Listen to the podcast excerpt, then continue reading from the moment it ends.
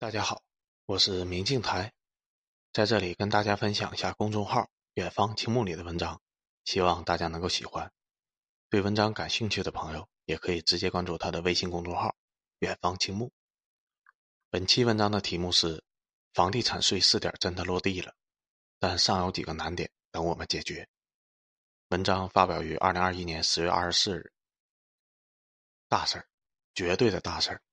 国务院正式对房地产税授权了，在部分地区开展房地产税试点，喊了十几年的房地产税终于向前迈出了坚实的一步。自新中国建立以来，房地产税完全称得上是最难推动的税种。十五年前，房地产税的呼声就响震天了，年年加紧推进，年年停留在讨论层面。这个税种的推进究竟难在哪里呢？难点很多。不是一般的多，甚至到目前为止，都没有能让人完全满意的征税方案。哪怕是这一次被授权的房地产税，其实国家也只是授权了大方向，具体细节完全没有。公告里写的很清楚，具体细节由试点地区人民政府制定。事实上，这次试点的目的就是让各地方政府自行尝试，在实战中构建一个科学可行的征收管理模式和程序。除此之外，这次房地产税试点征收期限是五年，也就是说，所有地方人民政府制定的房地产税政策，五年以后自动作废，在授权期限届满的六个月以前，可以提出继续授权的要求。这一条就鼓励了地方政府大胆尝试，试错了不要紧，因为最开始的时候就说好了，这是暂时性的。当然，如果有地方政府试出了相当不错的政策，那自然可以继续授权，甚至作为样板。推广全国，人人都知道房地产税是正确的道路，但讨论来讨论去，讨论了十几年，还停留在纸面上，没有任何方案能够说服大多数人。没办法了，只能这样，让试点地区先干起来，看看效果再说吧。当年深圳特区的一系列政策，最后推广全国，也是这么试出来的。我先说说为什么房地产税是正确的，是大势所趋。然后说说为什么制定房地产税的政策会这么难。我知道绝大多数的民众支持房地产税的原因是希望房地产税能够打压房价，提高炒房客的持有成本，这个没问题。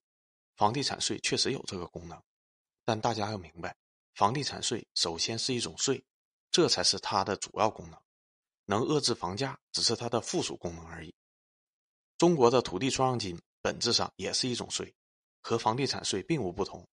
只要是税，就是从民众的口袋里面收钱。我们为什么要支持？因为税收本身是有必要性的，征重税不合理，不征税也不合理。一个完全不征税的国家，你想要吗？一个完全不收物业费的物业，你敢要吗？道理是一样的。国家想征税，有大把的手段可以征税。个人所得税可以再度提升，奢侈品税可以再度提升，小微企业的税收优惠可以取消。方案简直不要太多，所以税收除了收钱以外，还有一个重要的功能，就是在满足国家公共服务需要的同时，促进社会公平。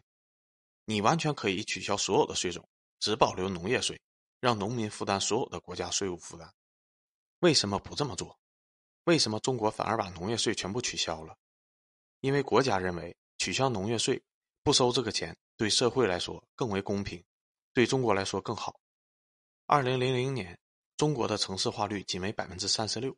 二零一九年，中国的城市化率突破了百分之六十，创造了全世界城市化进程最快的奇迹。中国绝大多数的城市在过去的十九年里扩张了接近一倍。靠大量的土地出让，地方政府收土地出让金收得盆满钵满。也因为大量的土地出让金的存在，地方政府几乎不需要其他的税收。单靠出让金就可以满足城市开支的需求了，但绝大多数的西方发达国家的城市化率仅为百分之七十，世界上最发达的美国城市化率也才百分之八十三。摸着鹰酱的腿，我们可以直截了当的猜出中国未来的发展趋势。哪怕中国的人均收入达到了美国那个水平，城市化率最多也就是百分之八十三。在未来的一二十年，中国的城市化率百分之七十几乎就已经是极限了。达到欧洲发达国家的水平。换句话说，如今这么高的土地出让金是绝对不可能持续的。如果土地出让金消失，地方政府只有两个选项：要么开源，要么节流。所谓的开源，就是开征新的税种，比如说收修路税、修桥税、修学校税、修医院税等等。修路、修桥、修学校、修医院肯定是合理的，既然合理，当然可以征税。所谓的节流，就是压降政府的开支，不修路、不修桥、不修学校、不修医院，把这些公共开支全部减少，财政收支自然也就平衡了。地铁一公里的综合造价超过十个亿，这东西少修点能省很多钱。但是很明显，这两个选项都不是很完美，因为未来体现出政府的均贫富、造福百姓的执政目标，两个选项都属于懒政惰政。给穷人使用的公共设施应该多建多修，而税应该找有钱人收。修路、修桥、修地铁，所有人的受益都是平等的，任何人都可以使用这些设施。但修这些东西的开支，我们希望有钱人多负担一点，这才是现代社会政府应该干的事儿。谁是有钱人？谁应该多负担一点？谁能替代土地出让金这个财政的缺口呢？马云身家两千个亿，我们全部没收了，好不好？二零一九年，中国财政收入十九万亿，其中土地出让金七点八万亿。你把中国几十年培养的马云们全都添进去，都不够中国一年使用的。这些首富并不是有钱人，主要原因是他们的财富总额太少了。那有钱人在哪儿呢？中国的主要财富都集中在城市，那城市的主要财富又集中在谁身上？很明显，城市的主要财富都集中在有房人的身上。一家的房产也许只有一千万，但架不住人多呀。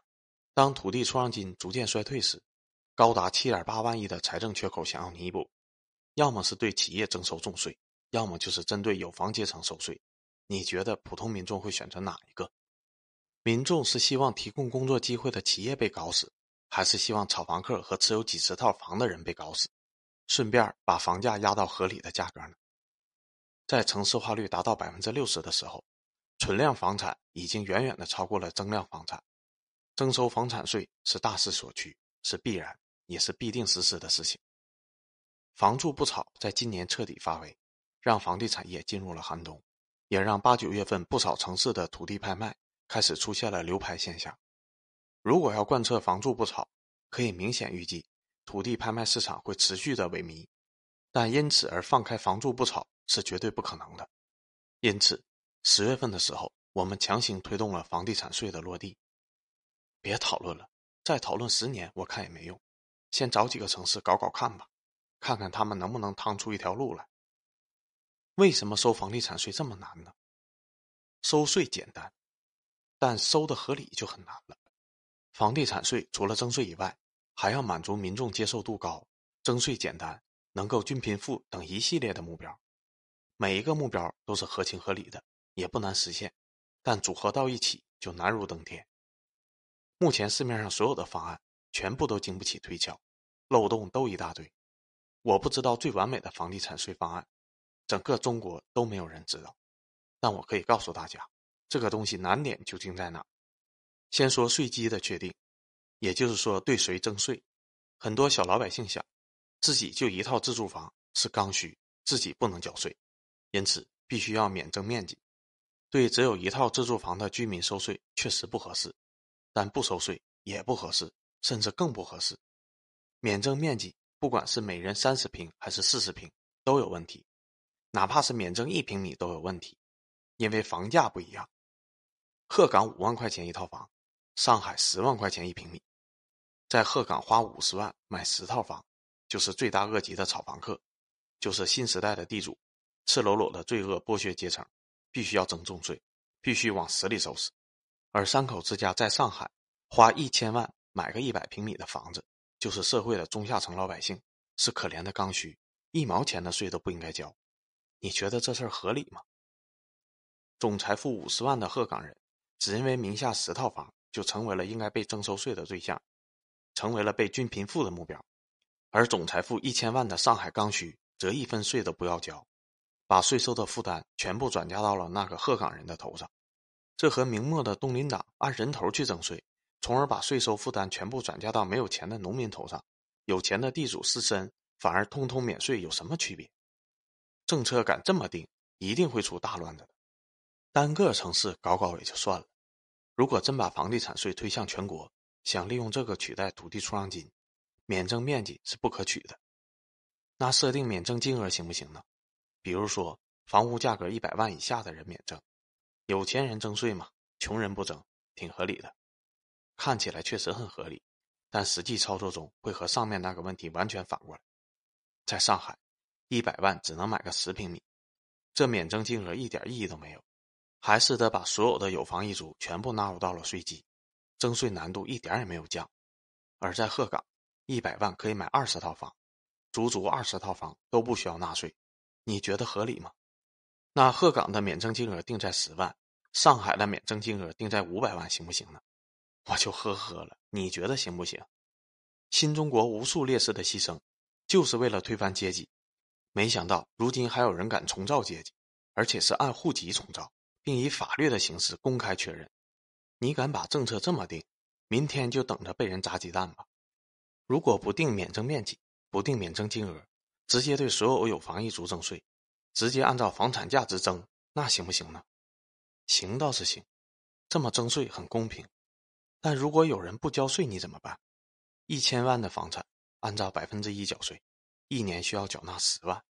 大城市里有无数的土著居民，是靠几十年前的免费分房或者是低房价的时候恰好买的房，房产价值很高，但本身收入很低。你敢这么收？一定有大把的人缴不起房产税。如果他们只有一套房，不缴税也躺在房子里不走，你怎么办？冻结银行卡吗？强制拍卖房产吗？这种人虽然房产价值确实很高，但某种意义上也确实是城市的弱势群体。